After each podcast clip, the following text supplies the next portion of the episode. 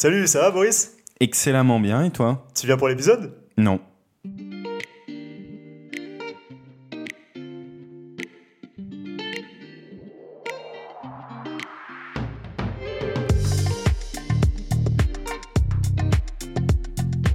Salut, tu es dans Sphère avec Victor, Romain et Nico.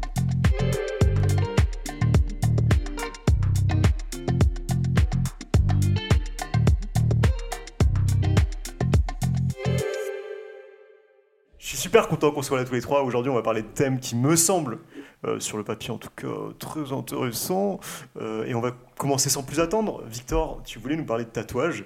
Ouais. Il faut le dire aux auditeurs, tu es toi-même euh, fer- fervent amateur de tatouage, puisque tu portes une larme sous l'œil, notamment. par rapport exactement. à ton Ça, court passage en prison euh, cet, cet été. Enfin, 25 Écoutez, ans, euh, je sais pas si t'as plein de court passage.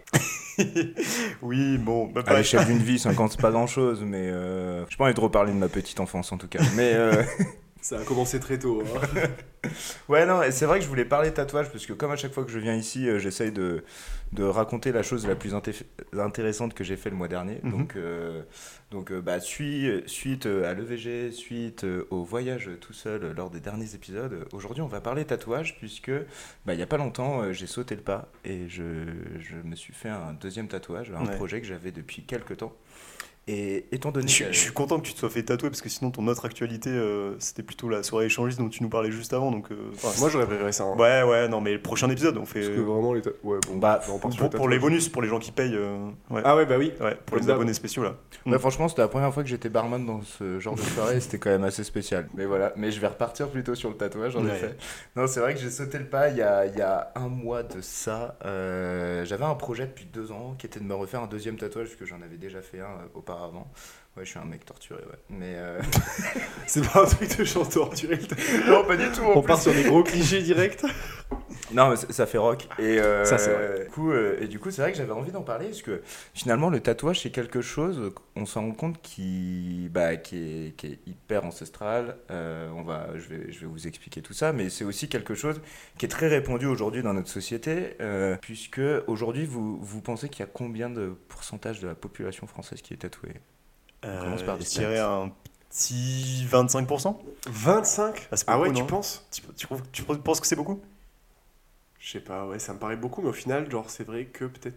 Moi, je dirais moins, genre un 15. moi quoi. je pense que tu vois par Attends, exemple, tu par comptes- exemple ce tu comptes les podcast enfants est une pure euh, représentation à mon avis parfaite de la société Ouais, française et il y a sans- 1 sur 3 donc, Sans euh, biais. mm. Aujourd'hui, aujourd'hui on, est, on, est entre, on estime entre blancs. 10 et 20% de la population.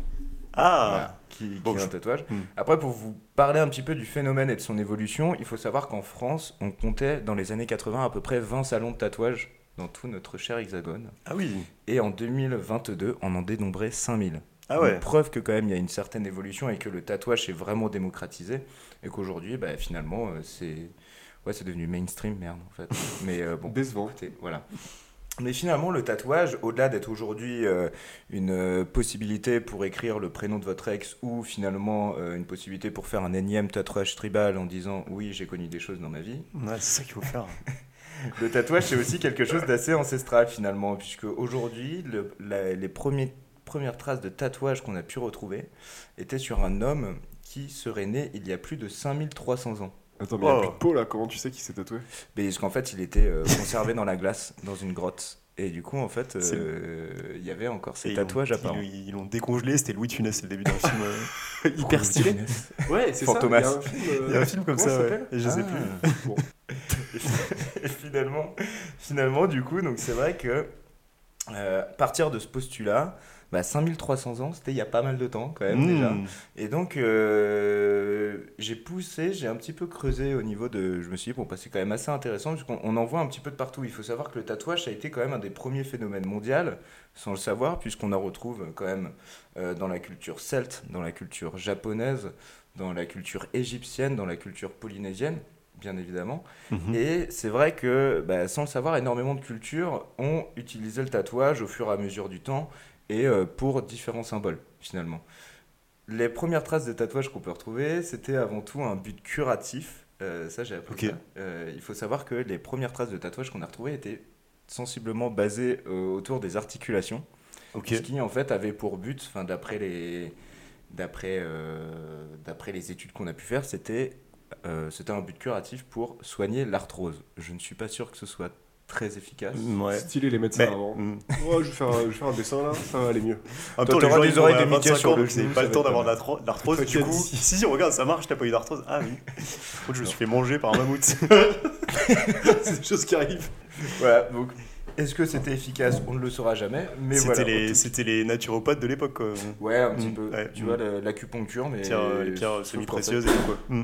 Comment? Les pierres semi-précieuses, euh, les huiles essentielles, tout ça, tout ça, quoi. C'est vrai que c'est quelque chose qu'on qu'on a toujours retrouvé dans, dans la culture, euh, notamment par exemple, euh, et on le re- on l'a toujours retrouvé pardon, sur différents aspects. Euh, que ce soit, que ce soit bah, des aspects de statut social, des statuts d'appartenance, des Ouais. statuts même un petit peu de marginaux.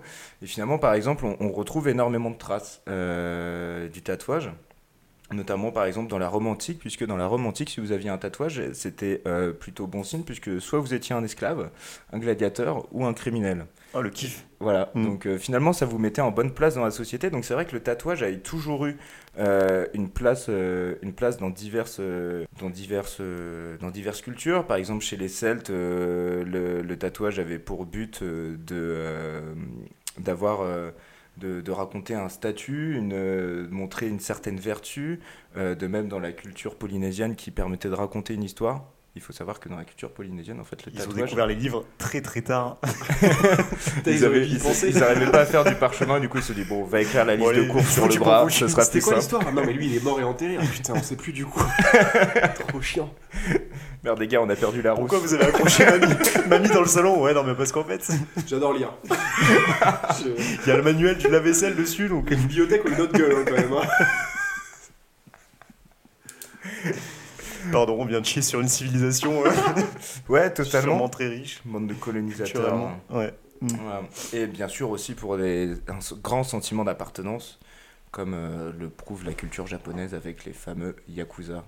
Voilà. Oui, ben c'est ce que j'allais dire. Moi, j'avais vu une, une expo euh, au musée du Quai Branly il y a quelques années qui était euh, dédiée au tatouage. Mhm. Et en fait, il faisait effectivement à la fois tout un historique, euh, comme tu viens de le faire, et donc une comparaison entre les différentes cultures. C'est vrai que ce truc de un peu paria, de gens qui se qui s'excluent eux-mêmes de la société ou, euh, ou même de, de prisonniers, etc. Ça revient souvent. Je crois qu'en France, le tatouage à la base c'était quand même pas mal un truc de marin et de, de prisonniers. C'était pas mal euh, bah, une esthétique qu'on commence à voir revenir en plus ces dernières années. Pas mal de petits tatouages qui ont chacun une signification.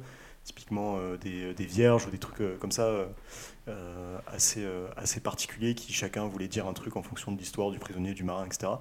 Et je crois que bah oui, au, au Japon, pour le coup, le tatouage a un statut hyper particulier parce que c'est réservé aux yakuza, qui sont donc des, parias de la société. Et du coup, c'est hyper mal vu d'être tatoué au, au Japon, d'exposer ses tatouages. Euh, je sais que la Coupe du Monde de rugby euh, au Japon en 2019, les, les joueurs tatoués devaient se les recouvrir, euh, notamment avec des, soit des bandages, soit des t-shirts à manches longues, euh, etc. Ouais, c'est euh, au Japon en fait, c'est là où on voit qu'il y a- il y, a énormément de, d'une culture à une autre, ça peut énormément varier. Par exemple, dans les cultures polynésiennes, on va voir que le, que le tatouage a un vrai statut social, puisque en- dans les dans les tribus polynésiennes, en fait, c'était vraiment marqueur d'appartenance à un clan. Et par exemple, une personne qui n'était pas tatouée était considérée comme euh, sans statut, sans clan, donc vraiment, on, on peut dire euh, quelque part une personne rejetée. Hmm. Et au contraire, dans la, dans la culture japonaise, avoir un tatouage était signe d'appartenance à un gang, euh, donc de Yakuza, et finalement quelque chose de très mal vu, et donc qui, Mm. quelque part, est complètement en marge de la société. Ouais. Mais c'est vrai que tu as fait la référence dans notre culture occidentale aux marins, etc.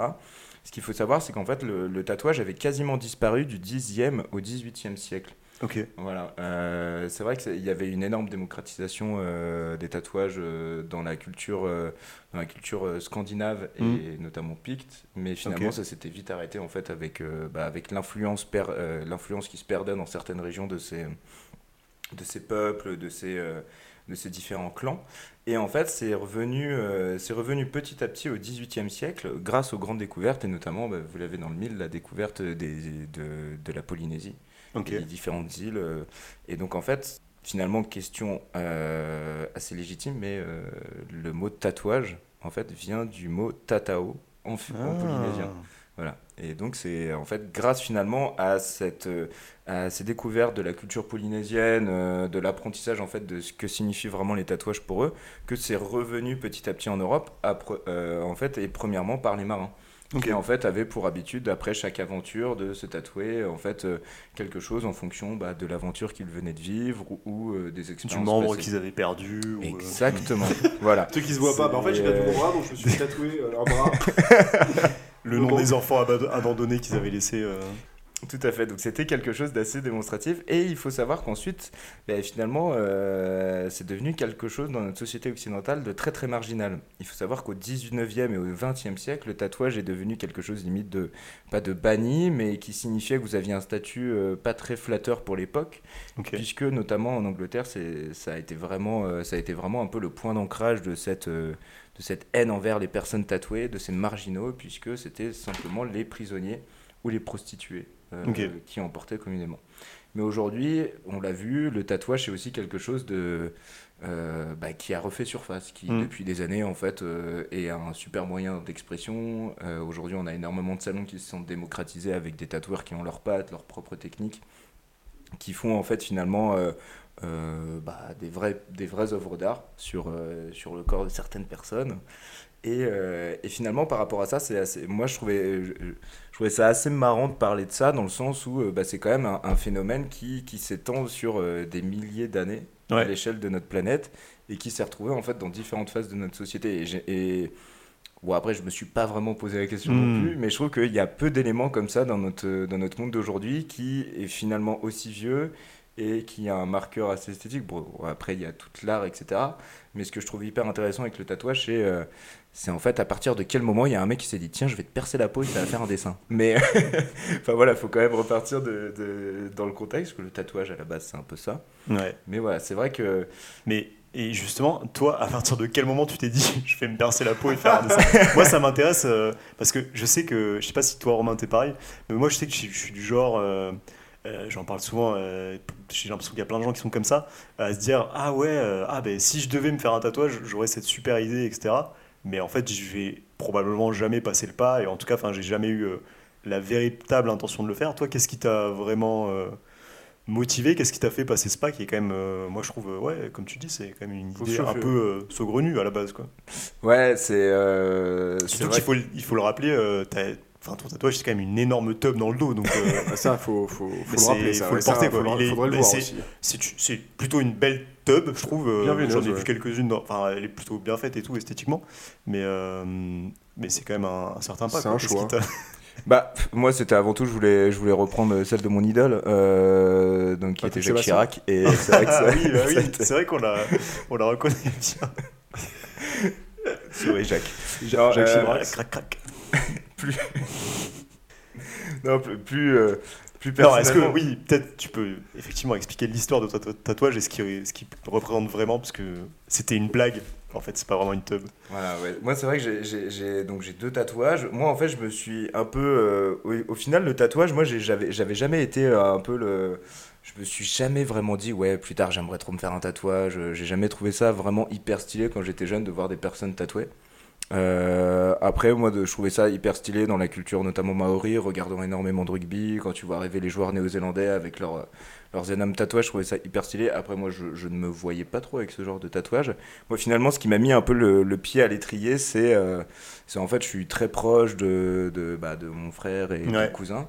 Et en fait, on, pour un peu symboliser cette relation, on a fait un truc hyper original. euh, C'est-à-dire, on s'est dit, bon, bah, on va faire un tatouage euh, tous les quatre. Ouais. Voilà, ce qui, est, ce qui est un truc qui a jamais été fait dans le monde. Et du coup, euh, du coup en fait, c'est un projet qu'on a mené du- finalement assez longtemps. Et, euh, et on a fait ce fameux tatouage-là en 2018.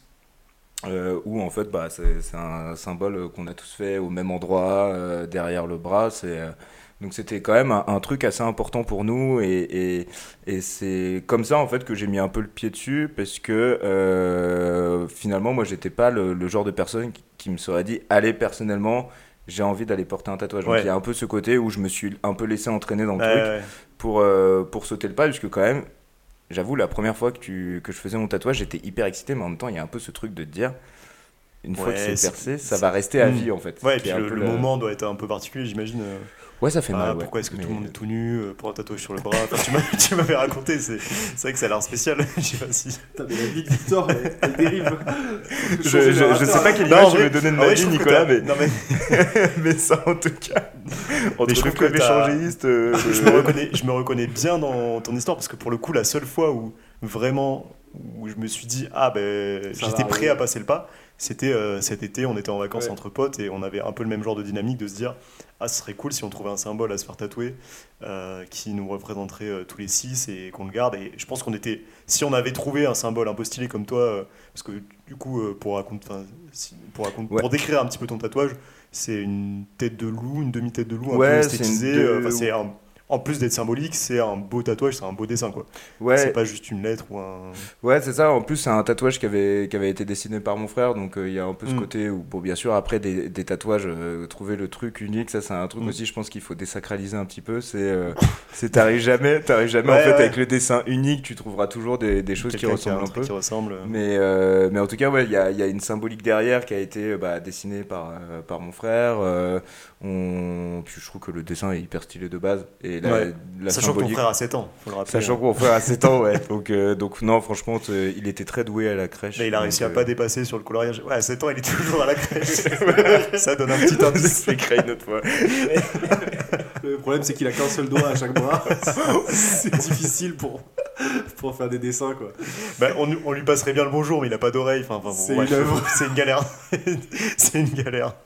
C'est moi, on est un peu trash aujourd'hui. Mais euh, C'est Nico, il voilà. a décidé de, de changer ta vie pour quelque chose de pas ouf. Mais c'est quoi. ça le storytelling, je rajoute C'est un petit ça. peu de. Voilà, c'est On- c'est y a un pas d'épices dans ta podcast, c'est pas on la vraie pour les vie. euh. Tomato, on va dire. euh, Non, et du coup, donc, tu as fait ce premier tatouage qui, je trouve, euh, c'est une dynamique, euh, donc, comme tu dis, euh, donc, avec tes, tes frères et tes- ton frère et tes cousins, euh, un peu collective et tout. euh, là, euh, je trouve que c'est assez facile de se motiver. Mm. Mais donc là, il y a pas longtemps, tu t'es dit, j'embraye sur un deuxième tatouage. Et ça, c'est aussi un truc que j'ai remarqué, c'est que la plupart des gens qui se font un tatouage, ils s'arrêtent rarement à un seul tatouage. Bah, je pense qu'en fait, ouais, il y a, y a un peu ce côté derrière le tatouage qu'il faut dépasser. Enfin, après, ça, ça, ça reste mon avis qui est, qui est très personnel. Mais euh, moi, derrière le tatouage, avant de faire mon premier, il y avait un peu le côté où euh, tu te dis, bon, bah ouais, est-ce que je vais pas finir par le regretter? Est-ce que, est-ce que je fais pas une connerie, etc. Après, dans les faits, euh, une fois que, une fois que tu t'es habitué à ton, une fois que je m'étais habitué à mon premier tatouage, je me disais, euh, pour ok, là, j'ai fait ce tatouage-là, qui a une super symbolique, Mm. c'est quelque chose euh, qu'on a fait en groupe, etc. J'avais un peu ce côté, un peu me dire, bon, j'ai envie quand même d'avoir mon tatouage tout seul. Et du coup, c'est une idée que j'ai mûrie pendant quelques années. Je voulais me faire un, un rapport avec, euh, avec euh, l'océan, parce que, puisque je suis, je suis un marin qui n'est jamais original. monté sur un bateau. Mais, euh, mais voilà. Mais, mais ouais, j'avais envie de, de porter cette symbolique. Et finalement, au niveau du tatouage, quand tu dépasses un peu l'appréhension de est-ce que je vais le regretter, qu'est-ce que vont penser les gens, en fait, tu te rends compte que juste le tatouage, tu le fais pour toi. Et ce que je trouve hyper intéressant, c'est que moi, à chaque fois que je, bah, je vois mon tatouage, qui a, mon premier tatouage qui a 5 ans maintenant, euh, bah ça, je trouve que ça me replonge un peu dans une, dans une certaine époque, entre guillemets, même s'il n'y a, il y a pas hyper longtemps, mine de rien, mais, mais, mais finalement, je trouve que ça, ça symbolise Bah, aussi quelque part une période de ta vie. Et comme Mm. ce, ce tatouage-là que j'ai fait, bah finalement il, il ressort euh, enfin je sais que dans quelques années je vais le regarder je vais me dire euh, tiens à ce moment là ta vie était comme ça tu Mm. pensais comme ça et je trouve que c'est aussi un, un super beau moyen de, de garder un peu une trace de, de Ah, marrant parce que tu- certaine période de ta vie et de, de ce que tu as vécu à ce moment là et Ouais, c'est marrant parce que du coup, ça, ça va complètement à l'inverse de l'argument de pas mal de gens qui veulent pas se faire des tatouages en mode Ah, mais si jamais tu regrettes et tout, euh, tu dois le porter toute ta vie. Alors que toi, justement, c'est plutôt un bon côté que tu identifies de se dire Bah, en fait, c'est un genre de souvenir qui va me rappeler euh, toute ma vie, une période. Quoi. Ouais, exactement. En fait, moi, je, plutôt à l'inverse, moi, je trouve que c'est plutôt un bon moyen, pour pas le regretter, c'est plutôt un bon moyen de te dire, bah ouais, dans ta vie, en Mm. fait, t'as été comme ça. C'est un peu après. Vous euh, avez vu comment on devient trop fort en podcast? On paraphrase euh, chacun les phrases de l'autre et on ajoute rien du tout. trop fort, Victor. J'avais jamais vu euh, cette, euh, c'est le truc comme ça. C'est pas bête de dire que finalement il est ancré dans une époque et tout, et Ouais. que quoi qu'il se passe, c'est une nostalgie euh, qui reste et tout. Non, ouais. Mm. euh, mm. Allez, je vais Ouais, faire tatouer. Ouais. Mais si- toi, si tu devais te faire tatouer, Romain, tu, tu Moi, j'ai- ferais quoi? Parce que je c'est- sais on a eu cette discussion euh, cet été, mais c'était pour un tatouage collectif. que Je ne sais pas si un jour on va vraiment le faire, mais En si toi tu devais faire. euh, En dehors d'un tatouage de groupe, je pense que. Mais je, je sais pas si euh, c'est un podcast enregistré, hein, si tout ce qui est signe nazi, tout ça, on, enfin, tu vois. genre, Bah, du coup, non. Cool. Non, mais non, je n'ai pas de tatouage en vue alors. non, en vrai. euh, ce- que j'aurais voulu faire, moi, c'est genre des dés et des cartes. Ok. Parce que t'es un. Parce que j'aime bien les jeux en fait. Ok. ouais, bah ouais. Non, en vrai, ouais, j'aime bien les jeux. C'est euh, c'est un peu les symboles de. On va passer pour le, le gros matheux, mais euh, pour. euh, C'est un peu les symboles statistiques, tu vois. Ouais, ok, ouais. Genre, euh, c'est très très utilisé pour tous les exos de stats quand t'apprends les stats, les, les dés, les cartes, c'est le classique. Et, euh, et ça fait des cartes. statistiques. Et ça, ça, ça m'amuse parce que j'aime beaucoup euh, la philosophie de Descartes. Ok, tu sais où tu le ferais ou? Alors, euh, je.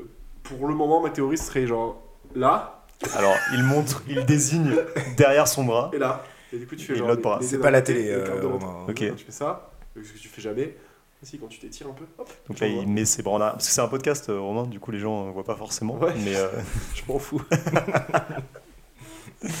Ok, donc c'est des tatouages en gros derrière le bras, comme ça tu les vois pas. ouais, euh, derrière le bras. Mais, Mais c'est juste sais que pas si le bon truc, Toi, Victor, c'était ton premier tatouage, c'est à cet endroit-là, finalement. Ouais, c'est ça. Et en fait, aujourd'hui, bah, finalement, euh, au bout d'un moment, tu vas lever le bras et tu vas faire Oh putain, mais qu'est-ce que c'est? Et tu vas te rendre compte que tu l'avais pas vu depuis un mois et t'es en mode Ah, bah t'es là. toi. Ouais, mais je moi je pense que je le ferais aussi à cet endroit si je devais faire un truc. Ouais. Parce que je pense que je me lasserais. Si c'était quelque chose de d'esthétique, je pense que je me lasserais peut-être assez rapidement. Et du coup, de moins le voir ou de qu'il soit un endroit où je le vois pas, euh, ça fera peut-être euh, un peu moins cet effet-là sur moi. Ouais, puis euh, avec- aussi avec le tatouage, il y a un truc tout bête. Moi, ça serait une Twingo 4, hein, vous m'avez pas demandé, mais le 4, tatouage, mais- serait une Non, mais j'allais te demander, 4, mais voilà. c'est une Twingo 4 Mm, Ouais, parce que. Bah, c'est vrai la que un conducteur Ouais, hors pair. j'adore, moi, j'adore la voiture. Genre euh, seconde main, 150 000 km plutôt utilisé. Exactement, ouais. Ouais, ouais. Carte grise à refaire, euh, contrôle technique fait ou pas Euh, non, contrôle justement. technique, ouais. Mais Ah, ça serait, par il y aurait tous ces détails. On le verrait que la vignette, elle est un peu euh, ou, ou, Ah, sur ça va être gros, Ouais, hein. ouais. Mais j'ai un gros bras. c'est vrai, c'est vrai que. J'en ai qu'un, mais j'ai un gros bras. Parce qu'après, on peut rappeler quand même que pour euh, 50 permis, t'as peut-être conduit euh, deux fois dans, dans ta vie. Deux fois, ouais, dont une fois euh, où j'ai failli euh, finir au fond d'une falaise. C'est vrai ça? Ouais, c'est vrai, ouais. Ça sort d'où? Ah, c'est une histoire que je vous réserve euh, pour un épisode spécial. Petit suspense. Euh, ouais, non, je t'ai je t'ai jamais Ah, raconté cette je histoire. veux savoir. Euh, non, bah oui, si, une fois, euh, voiture de loc, euh, c'était la deuxième ou troisième fois que je conduisais, puis euh, démarrage en côte, on est sur une bord de falaise, enfin, le bord d'une falaise, je sais plus où, en Bretagne ou je sais pas quoi, et puis j'arrive pas à faire le démarrage en côte, et la voiture recule, et ah, hop, heureusement j'ai mis le frein à main, et puis des gens sont venus nous Putain, t'as fini au frein à main? Bah ouais, Ouais, je sais pas, genre... euh, Bah sinon t'as des freins, hein. Ouais, bon bref, c'était la panique, c'était la panique, et euh, des gens sont venus nous aider et Waouh. tout. Je suis content que tu sois encore en vie. Ouais, moi aussi. Ouais, c'est c'est vrai que c'est plutôt pratique. Non, c'était pas dangereux, mais je pense que ça aurait juste flingué la voiture, enfin bref, voilà, c'était... euh, ah, ok, Mais non, T'as mais dit une ok. grosse falaise. Non, mais si, si, si, si, si. il- C'est-à-dire que je suis Non, mais- ultra résistant. Non mais une falaise, non, euh, on était sur une pente qui descendait jusqu'à la mer. ça va, le mec il avait le, fossé du bas côté là et t'es en train de dire c'est Le mec, il falaise. serait juste arrivé sur la plage, il est passé de Fast Oh, and Furious à euh, la comédie française où le mec oublie frein à main, tu Les cailloux qui tombent de la falaise de 150 mètres. J'étais accroché à une main, je retenais la voiture avec l'autre main. C'est pour ça que j'adore cette voiture parce qu'elle est très légère. Hop, je On peut dire qu'il y avait ton bébé qui était aussi à l'arrière. Voilà, Oui. Pour ajouter du pathos. ouais. Tout à fait. ouais. Mais bon, les- on l'a perdu, hein. malheureusement. Mais ça, c'était volontaire. Tu sais ce qu'on dit, Mais, hein. un de perdu, 10 de retrouvé. Non, bah non, on dit pas ça pour les bébés, je crois. Vous savez, j'aime bien un petit peu sortir des stats et, et me renseigner. Ah Euh, J'ai j'ai envie de vous proposer un mini-jeu. Ah oui, Parce que euh, au- autour du tatouage, il y a souvent cette notion de est-ce que tu regrettes ou pas. Ouais. Donc euh, j'ai j'ai sorti des stats très très précises. euh, mes sources viennent de Ouest France. Ah, Ouais. ouais. Et- C'est un institut statistique. euh, Tout à fait. C'est le MIT qui leur fournit les chiffres. Ouais. tout, hein. Ouais. C'est le GPT. C'était un, sondage Ipsos fait sur 10 personnes. euh, donc euh, du coup, c'est à votre avis Tous les lecteurs de West France. ça tire, ça tire. finalement. Non, je crois que c'est le quotidien local euh, le plus vendu en France. Ouais, France. exactement. Voilà, petite le quotidien, ouais. ouais. ouais, ouais, ouais. Mm. Bah, puis il dessert la meilleure région du monde, donc euh, voilà. La- C'est quoi C'est le. C'est le. Me regarde pas, hein, j'en ai Ah. aucune idée. Il y a quoi, l'Ouest? Le Val de. Non C'est quoi Le Val d'Oise. Ouais, enfin bref. Et, euh, et du coup, j'ai envie Mais de- non, c'est la Bretagne avec Queen Amman. Mais ouais. oui Allez, aussi. Mano, ouais, j'adore Mano. Voilà. Non, pas du tout. Euh, T'as un phare tatoué sur l'avant-bras, euh, Victor. euh. Tu nous auras pas avec les clichés de la Bretagne. Ouais, putain, d'ailleurs, faudrait que je raconte cette histoire de cette aventure avec Christophe là, Colomb, hein, bien sûr. Mm. Euh, quand on est parti, Sacré marin. quand on est parti euh, à Dunkerque. Mais euh, Pour boire, rien à voir avec. Christophe Colomb, très sympa d'ailleurs. hein. ouais, un bon gars, bon gars, bon gars. Je crois pas. hein. Vraiment, je crois pas. Permettez-moi d'émettre un doute. J'ai envie de poser une question. Est-ce que vous pensez que Christophe Colomb, ça, étant donné qu'il a découvert euh, les Antilles, Oui, c'est oui. ça a donné en fait euh, du coup Colomb, Colomb, Colombo, Colombo, le poulet Colombo. Est-ce que c'est le même Ah, parce- Alors, Hmm. Colombie, ça a été bien nommé après. d'après Ouais, Christophe Colomb. c'est- je croyais que t'allais Ah, dire c'est ça. plus moi. stylé, Je quand même. croyais que t'allais dire ça. Je pense que du coup, ouais. euh, Non, Du coup, Colombi, le je poulet. savais, mais du coup, poulet Colombo. Euh, c'est un moi je me poulet disais, c'est colombien. Ouais, c'est une info intéressante. Voilà, moi, moi je pense qu'on peut la rechercher pour le prochain épisode. ouais, grave. Mais du coup, pardon, je me reconcentre sur, euh, sur mes petites Les statistiques. stats là. J'ai envie de vous poser la question, à votre avis, quels sont les tatouages, enfin entre guillemets les motifs, qu'est-ce que ça englobe en fait, les tatouages les plus regrettés? Papillon. Non, Euh, les, les noms, les noms. Ouais, les- oui, le- oui, oui, oui. Alors voilà, en première position, bien sûr, on, avec une statistique intéressante de 27,8%. Ah ouais. 27,8% des tatouages regrettés sont des noms. Ah ouais. sont des prénoms. Ah oui, ok. Donc il fait pas mal. Bon, je pense que la signification est assez simple, c'est-à-dire en fait vous Bah, faites tatouer le prénom d'une personne et, euh, Et vous vous séparez. êtes, amoureux et vous vous séparez. Voilà. Qui ne l'a jamais fait, franchement. c'est- Bah, c'est vrai. Bah moi. Ah ouais, moi aussi, tiens. Ouais. Bon. ouais, ouais, toi, moi aussi. toi aussi, je crois. Ouais, moi aussi. Ok. C'est plutôt un bon plan. Alors après, moi j'ai déjà vu des personnes, vous savez, qui, qui rayaient. Non, moi j'ai vu mieux, c'est le mec, en fait, il avait tatoué le prénom de son ex, il l'a rayé et il a tatoué le prénom de son. de Ah, c'est pas mal. Ah ouais. triste. Genre, quand on te demande, genre, euh, ouais. euh, Non, c'est horrible. co- Je pense qu'il vaut mieux- Combien de personnes t'as non, mais quel moment tu fais Soit ça tu en vrai l'effaces, soit tu fais autre chose par-dessus, quoi. Mais. Mm. Ou soit tu une meuf qui s'appelle pareil. Oui. En vrai, euh, c'est peut-être le plus simple. hein. Bah, moi, ouais, moi je pense que c'est- ça fait un bon du moyen coup, de recherche. premier, au premier date, c'est un peu genre direct. euh, Bon, par contre, je te le je dis me suis direct, tatoué ton nom. euh. voilà. C'est comme ça, hein, c'est- tu me plais beaucoup. Voilà. Et euh, donc ensuite, euh, voilà. Et, et je, vous, fais- je vous fais un petit peu réfléchir. et c'est- Donc on a les prénoms en première position. Ouais. Est-ce que euh, pensez à des motifs de ce genre de choses qui Euh, pourraient être regrettées Bah, Après, tribal. Tribal, du coup. Et les Tribal, tatouages, et les tatouages tribal, euh, les tatouages Tribaux. tribal, euh, tribaux, pardon, arrivent en cinquième pas très position. Arrivent, euh, arrivent en cinquième position avec euh, 9,85% Ok. des tatouages regrettés. Religieux, genre tu changes de religieux Non, je pense pas. Moi j'aurais dit euh, portrait, le portrait de quelqu'un, tu vois. Et ben les signes religieux sont à la sixième position Ah ouais. avec 4,9%. En vrai, ça va, c'est vachement plus bas quand même. Ouais, que les autres. 5% Ouais. Des, 5%, c'est- des gens qui regrettent Ouais. leur tatouage, c'est des trucs religieux. Euh, des, des portraits? Non, Genre tu te fais le portrait de Johnny et après tu fais Oh, en fait. euh, En fait, j'aime pas Johnny. non, parce que je, je pense que les portraits, en fait, qui, qui fait des portraits Enfin, oui, non, mais j'ai c'est- déjà vu, mais. T'en vois, hein, t'en vois, hein. Mais oui, oui, mais- c'est déjà des gens qui sont peut-être dans Ah, une genre, certaine euh, euh, dynamique. Le mec qui se fait tatouer une croix nazie là, du coup, euh, Ah ouais, des tatouages. euh, je sais pas si ça rentre dans. Oh, je, je, quand Charles Manson, j'avais l'impression qu'il regrettait pas trop sa Oui, croix nazie sur son front. Ouais, euh, c'est pas le seul. euh, Ouais, ouais, je pense que c'est pas je le crois que c'est seul. dans les top tatouages recouverts, c'est ce genre de truc. J'imagine, ouais. Le mec, il a un carré noir sur le front, là, comme ça.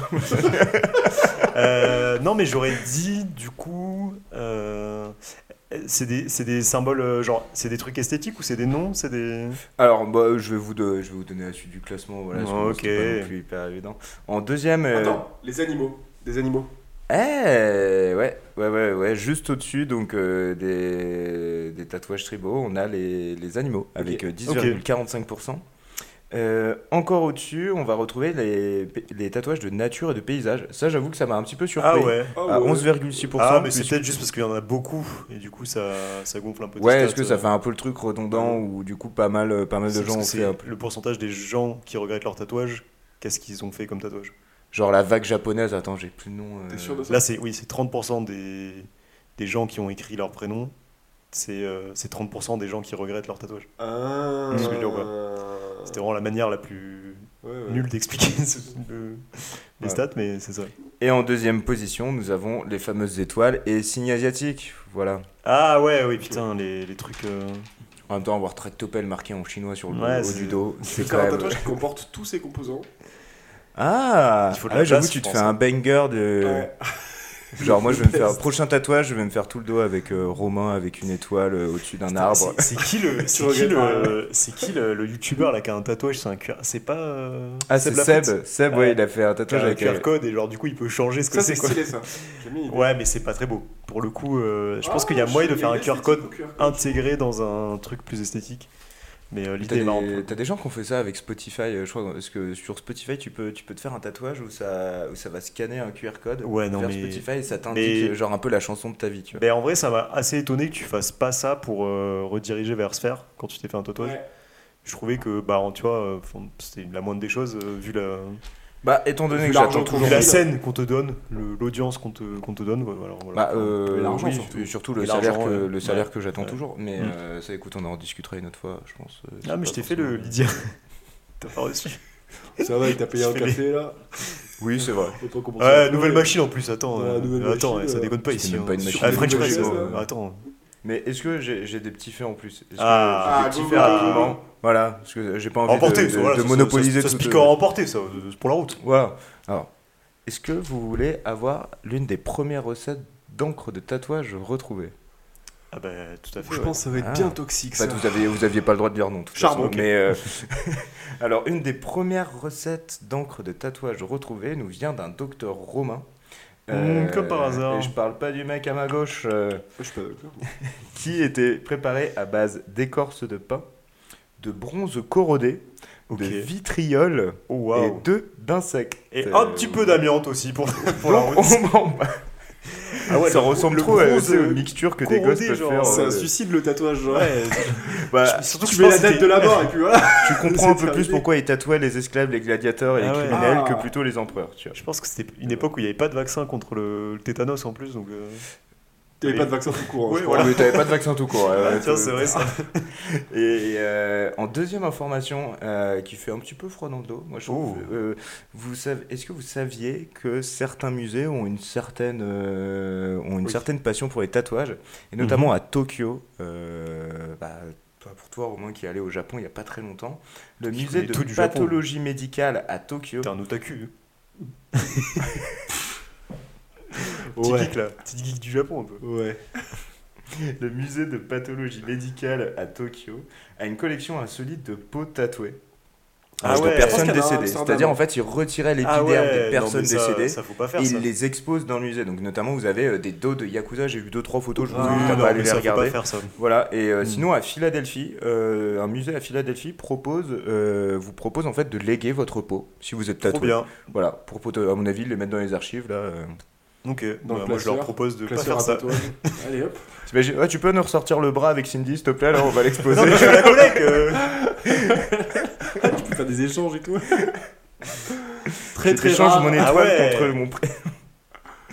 Ok, Voilà, donc euh, ça c'était. euh, perso, je le ferai pas. d'accord. Euh, encore des stats. Est-ce que vous savez euh, quelle session de tatouage a duré le plus longtemps?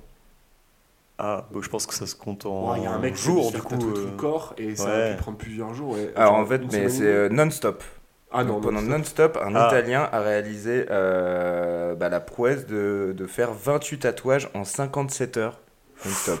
Mais là, t'es le... là t'es... ah, c'était la même personne Non, qui se c'était faisait pas la même Ah ouais, personne. parce que là, t'es la suis- 28ème. Tu sais que le mec, ça fait 57 heures qu'il tatoue. Il va te faire une merde. Ah, mais quoi. le mec, il doit trembler, tu dois Bah lui demander juste un mini smiley ou un truc, je sais pas, tu Bon, vois. je t'ai fait un bonhomme bâton là parce que vraiment. Là, j'ai un peu la flemme là. T'as pas le choix, pas tu prends le tatouage. Ça fait et tu 57 dégages. heures que j'ai pas dormi. Et je voulais Cindy, non, ouais, tu regretteras de toute façon ça. Personne ne regrette les bonhommes bâtons. Et en, en dernière, euh, dernier petit fait autour du tatouage, la personne la plus vieille à s'être fait tatouer est un Anglais de 104 ans, Jack Reynolds, qui pour son 104e anniversaire s'est Le dit père de Ryan. Allez, soyons fous, exactement. Hmm. Euh, qu'on salue également, salut Ouais. Ryan, euh, qui, euh, écoutent a, qui a tout simplement se dit Allez, à 104 piges, je vais me faire un tatouage. Ah, Et énorme, il s'est fait tatouer à 50 Ouais, piges. Ok, je crois que c'était le propriétaire de tatouage le plus. Tu vois la vidéo où le, où le tatoueur, tu sens qu'il y va hyper délicatement. ouais. c'est, c'est... Mais finalement, en fait, ça nous ramène vers quoi? C'est que le tatouage, bah, c'est aussi aujourd'hui un super moyen d'exprimer sa sensibilité, une certaine forme d'art. Et Mhm. que, bah, au-delà de tout ce qu'on peut dire, c'est propre à chacun. Et, et soyez libres dans vos vies. Babylone. Non, c'est tu coupes ça, s'il te plaît. Jamais de la vie. Je vais, je vais me faire une photo de profil avec ça. Euh, la prochaine capture d'Instagram, je la vois Soyez libres dans vos vies, hein, les gars, surtout. S'il y a bien un conseil pour vous.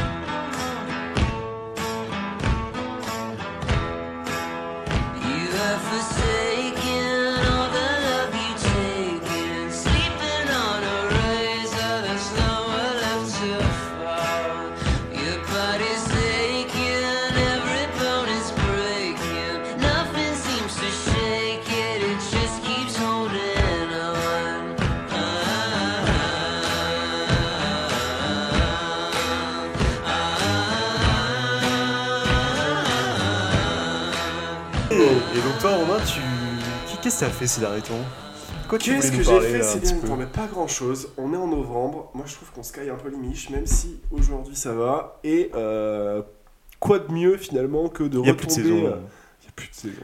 Hmm. On va- parler un petit break météo. On va parler Ouais. du temps là.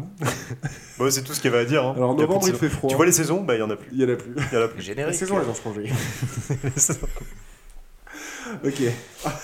Euh, et du coup, quoi de mieux finalement que de retomber dans, des travers de l'enfance pour certains, euh, une passion d'adulte pour d'autres, qui sont les jeux vidéo. Alors bon, euh, il y en a qui aiment beaucoup, il y en a qui euh, sont absolument passionnés, euh, et il y en a qui en ont fait un métier. Euh, donc on- le, plus, le cas le plus connu, c'est tous ceux qui sont streamers, euh, avec euh, vos grands-parents ou vos parents qui ne comprennent pas pourquoi on regarde des gens qui jouent à des jeux vidéo au lieu de juste jouer à des jeux vidéo par nous-mêmes. Mm.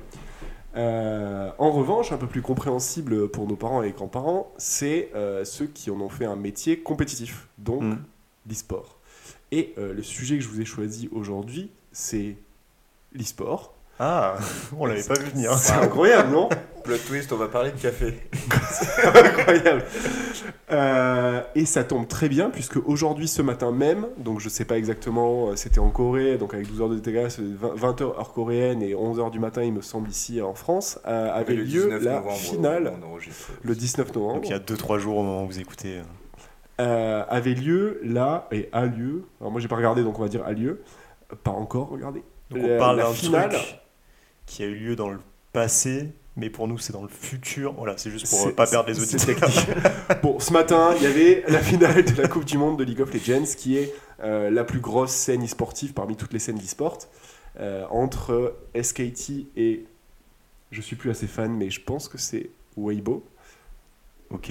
Donc Tu euh, peux traduire s'il te plaît c'est euh, top 1 coréen et euh, top 2 chinois, un truc comme ça. D'accord. Ok. Donc c'est pas deux équipes coréennes. Donc c'est pas deux équipes coréennes, en effet. euh, les, Chinois sont devenus de plus en plus forts à League of Legends euh, et euh, nous, les Européens et les Américains, de plus en plus nuls. Ok. Donc le, le- le Western world de, de l'e-sport, en tout cas dans League of Legends, c'est un petit peu périmé malheureusement. Mais bon, Le- League of Legends, pour ceux qui connaissent pas, c'est un Non, gros jeu, c'est le peut-être le plus gros jeu en e-sport. euh, ouais, c'est la, plus truc grosse où scène. t'es en équipe de 5 Ouais. contre 5 et tu t'affrontes avec des personnages. euh, Exactement. voilà. Euh, Il y a un côté réflexe, un côté stratégie. Tu joues toi en main ou pas? Moi, j'y ai joué. J'y ai joué longtemps. Pas beaucoup, mais longtemps. Et, euh, Et dédicace à ta daronne qu'on euh, entendait quand on jouait à League of Legends avec toi, qui t'appelait pour, pour aller manger. Ouais, euh, le contrôle parental fini aussi, euh, au bout d'une heure. Ah, tout T'étais en plein milieu de ta game, les mecs avec toi dans la enquête, ils font un peu la gueule. Mais bon, bref. Euh, et la question que je vais vous poser avant de lancer le sujet, c'est qu'est-ce que vous, vous savez de l'e-sport? Qu'est-ce que vous en voyez? Euh, On n'est pas, on n'a pas tout- tous les mêmes affinités avec ce milieu. Et je voulais savoir, est-ce que euh, ça vous était déjà arrivé de- d'en regarder, euh, de savoir que quelqu'un allait en regarder, qu'on vous a même proposé d'en regarder? Alors, Euh. moi, pour tout te dire, euh, j'ai jamais trop regardé. Je suis peut-être pas tombé par hasard ou peut-être en ta compagnie, tu m'as peut-être montré des trucs. euh. J'avoue que moi, ça me branche un peu moins cet aspect dans la pratique du jeu vidéo. Le côté compétitif me branche un peu moins. Euh, par contre, euh, bah, vis-à-vis de mon activité pro, c'est vrai que je suis assez euh, en contact avec notamment l'Accor Arena qui acte beaucoup sa, stratégie depuis 2-3 ans sur les, un peu des nouveaux sports, des nouveaux segments qui ne sont pas traités par les autres salles de spectacle, dont l'e-sport et dont le MMA par exemple. Et donc je sais que les, événements e-sport, on a d'ailleurs un pote, en commun qui va à pas mal d'événements e-sport à l'Accor Arena, donc des grosses compétitions, il y a des joueurs qui s'affrontent et l'Accor Arena est, est complètement rempli de gens qui sont fans de telle ou telle équipe et qui regardent les joueurs s'affronter. euh, et c'est des vrais shows euh, bah, à la hauteur de ce que tu as pour un match de boxe, un gala, des trucs comme ça. Quoi. Donc je sais que c'est assez spectaculaire, mais j'avoue que moi je suis très peu sensible à cette pratique-là. Euh, donc j'ai jamais vraiment regardé. Et, a- et je joue pas à des jeux qui sont des jeux potentiellement Ouais. compétitifs. Donc il y a moins ce côté, euh, j'imagine que ça peut intéresser pas mal de gens qui jouent à un jeu pour leur loisir, de regarder des gens y jouer en compétition pour se dire Ah, mais lui il fait ça, ah, c'est un truc que je pourrais améliorer dans mon jeu, ou ça me donne des idées de comment est-ce que je pourrais jouer euh, avec mes potes, etc. Moi je joue peu à des jeux comme ça, donc euh, j'avoue que j'y suis euh, assez peu sensible, mais j'ai l'impression que ça fonctionne bien et que ça a l'air marrant à regarder, même à, y assister comme tu assisterais à un match de foot alors que tu connais pas forcément tous les joueurs et toutes les stratégies, etc. Quoi. Mais ça a l'air d'être rigolo. Ouais, je pense, je pense que c'est marrant, le show doit être sympa. Ouais. En revanche, contrairement au foot, je pense que c'est quand même beaucoup plus chiant de comprendre genre, exactement ce qui se passe, les règles, pourquoi Mm. les gens font ci et ça. Le foot a un côté un peu euh, spectaculaire et simple. Bon, euh, t'as un ballon, faut Oui, mettre dans le but de que ça l'autre, t'as vite bien, compris oui, comment c'est ça fonctionnait quoi. Je vais, je vais faire le gros boomer, mais moi j'avoue que je, je ne vois. Enfin, je connais, je connais pas trop l'e-sport et euh, pareil, un peu comme Nico, je joue, je joue aux jeux vidéo, mais, euh, mais c'est plutôt des jeux où tu joues solo. Ouais. Et en fait, euh, je- je- enfin, finalement, moi, de l'e-sport que j'en ai, je vais faire le gros boomer, mais je ne vois pas l'intérêt d'aller dans un stade voir de l'e-sport. Enfin, c'est honnêtement dans le, dans le sens où moi je me dis, tu vois, quand je vais dans un stade, c'est pour avoir un truc qui se passe euh, à l'instant T, etc. Tu vas me dire, c'est pareil avec les jeux vidéo, mais en fait, je ne vois pas l'intérêt d'aller dans un stade pour qu'on mette en plein milieu des ordinateurs, pour que derrière ce soit retranscrit dans l'écran géant où tu vois un petit peu les images euh, en temps réel. Enfin, Mm. je, je- en- entre guillemets, moi, ça, ça me dépasse un peu. C'est une notion qui. qui euh, Bah, c'est- comme si tu, tu sais, tu vas dans un bar pour regarder un match avec d'autres gens au final. Enfin, si tu vas dans un, tu sais, si tu veux regarder un match de rugby, tu vas le regarder sur un écran dans un bar par exemple. Bah, tu, vas aussi au bar certes parce que tu es alcoolique, Victor, faudrait qu'on en parle, mais aussi parce que tu as une ambiance de genre tu vas le regarder avec plein de gens qui le regardent en même temps que toi. Je pense que ça joue beaucoup aussi dans le truc de. Oui, je suis d'accord avec toi, tu peux le regarder aussi bien depuis chez toi que dans une salle, etc. Mais du coup, j'imagine que tu as le côté ferveur populaire. Après, je dis ça, je n'y suis jamais allé. Donc, Après, tu, tu vois les joueurs en vrai, ce qui est quand même stylé euh, quand tu les admires, genre, ou Ouais. quand t'as du respect Oui, ouais. pour. Mm. Ça, c'est quand même un, un vrai plus euh, d'être sur place. En effet, il y a moins la dimension où tu vois quelque chose de réel, puisque euh, de toute façon, tu ne verras qu'un un écran euh, et des pixels. Mais euh, bah, je, je fais juste une aparté. Euh, pourquoi tu me fais passer pour un libertin alcoolique euh Depuis que tu t'es tatoué, euh, C'est on ton t'étais personnage, c'est ton personnage. Je C'est comme je ça qu'on va faire Je viens le de commencer un podcast, nouveau travail, donc s'il tombe Je dessus, gère, merci. je gère ta stratégie. Un rocker, mec. Repris de justice complètement. C'est bien, t'es un rocker. Tatoué euh, de la tête aux pieds. Je crois que je vais repartir faire un voyage tout seul. Du LSD en Colombie. Ouais, Hein et sinon, le truc aussi assez marrant dans, dans l'e-sport, moi j'ai la notion, c'est que j'ai l'impression que les carrières durent, enfin pour les joueurs professionnels, j'avais vu ça, je crois qu'elles durent très très peu de temps. Ouais. Enfin, c'est un truc. euh, Alors me- étrangement, ouais, je pense que ça dépend pas mal de, de quel truc. Genre, euh, t'as des jeux qui sont très très demandants au niveau réflexe. Mm. Et donc là, euh, si t'as 17 ans ou 28 ans, c'est très différent. Euh, si t'en as 34, euh, t'as plus du tout les réflexes du, mec, du jeune mec de 17 ans, quoi. C'est terminé. Euh, par contre, tu peux avoir des jeux de stratégie où genre c'est juste euh, bah, des jeux de cartes, ce genre de choses. Et donc là, Mm. théoriquement, il n'y a pas vraiment de limitation. Tu pourrais jouer jusqu'à 40 ans. La réalité, je pense qu'il y a quand même un moment où euh, bah, les mecs en ont marre, quoi. Ouais. Tu peux en Mm. avoir ras-le-bol. Et si on t'offre un virage sympa de devenir commentateur, streamer, euh, créateur de contenu, analyste, coach ou ce genre de choses, théorique, c'est possible que tu veuilles faire ça à un moment et que tu te dises bon, c'est bon, ça m'a un peu saoulé. C'est de marrant, faire ça, de- ça de reproduit à, en fait, ça reproduit à peu- plus petite échelle, mais genre les mêmes codes de car- enfin en tout cas les mêmes euh, évolutions de carrière que euh, le sport pro où tu vois les anciens joueurs, euh, leur Ouais. choix de reconversion, c'est surtout, c'est souvent euh, bah, analyste, commentateur, coach, euh, Et il y a une, il y a une- producteur. euh. il y a beaucoup de choses drogue. euh, qui sont similaires avec. Mais oui, en fait. bon? Ah oui, mais ça, c'est En fait- Ah, mais oui, je crois que j'avais pas eu, il n'y avait pas le des dopage questions. dans le milieu du sport, j'imagine que ça doit être euh, assez violent au final. Alors, parce que... Je pense que c'est pire. En, euh, grosso modo, de ce qu'on sait, nouvelle, des euh, joueurs qui ont pris genre discipline. Ritaline, Adderall, enfin en gros des drogues qui te permettent de te concentrer, du Valium ou ce genre de choses. Euh, et la réalité, c'est que en effet, vu que c'est une nouvelle discipline, bah Il n'y a pas de Il test. n'y a pas vraiment de test, on n'est pas trop au courant de ces histoires, mais c'est assez fréquent qu'il y ait des joueurs qui disent Ouais, dans ma team, on en, pre- on en prenait tous, Hmm. euh, des coachs qui disent Ouais, tout le monde en prend, machin. Enfin, ça a l'air d'être un milieu où euh, si tu veux percer, si tu veux vraiment jouer à un niveau compétitif, il est très possible que euh, ça doit tourner. Après, à quel point c'est tous, à quel point. il y a des équipes qui sont saines euh, sur 8 équipes, est-ce que genre les 8, est-ce que c'est une, est-ce que c'est la moitié Genre c'est très difficile à dire, mais en tout cas, s'il y a une chose qui est sûre, c'est que c'est assez présent euh, de prendre de la drogue pour être plus concentré Ouais, euh, sur ces trucs quoi. Euh, et bon, bah vu que c'est pas contrôlé, ouais, il y a moyen que. C'est Bah, comme- comme comme tu des à nous pour le podcast, Ça, ça rejoint le sport en vrai, enfin, Hmm. entre guillemets, Et le sport ça rejoint très bien le sport, ouais. Comment? Ça rejoint exactement le sport, ouais. Ouais, dans, euh, dans, dans toutes les, dans toutes les parties, quoi, que Mm. ce soit la carrière avec l'équipe, les mercatos, le dopage, les Bah, gestions de fin de carrière, enfin, c'est... Ouais, pour le dopage, oui, enfin c'est autre chose, mais parce que sinon ils se calent sur les codes du sport parce que c'est ce que les gens connaissent et que du coup ça. Moi, je pense, je pas. hein, je pense que genre il y a juste une logique géné- générale Ouais, du truc ouais. en disant. euh, Il y a une ça, logique de c'est la compétition. en fait, euh, ouais. euh, si tu faisais des compétitions de Excel, ce qui existe d'ailleurs.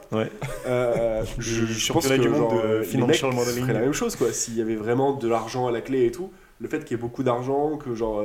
Est-ce qu'il y de que, justement, est-ce qu'il y en a tant que ça de l'argent aujourd'hui dans l'e-sport De plus en plus. Ouais.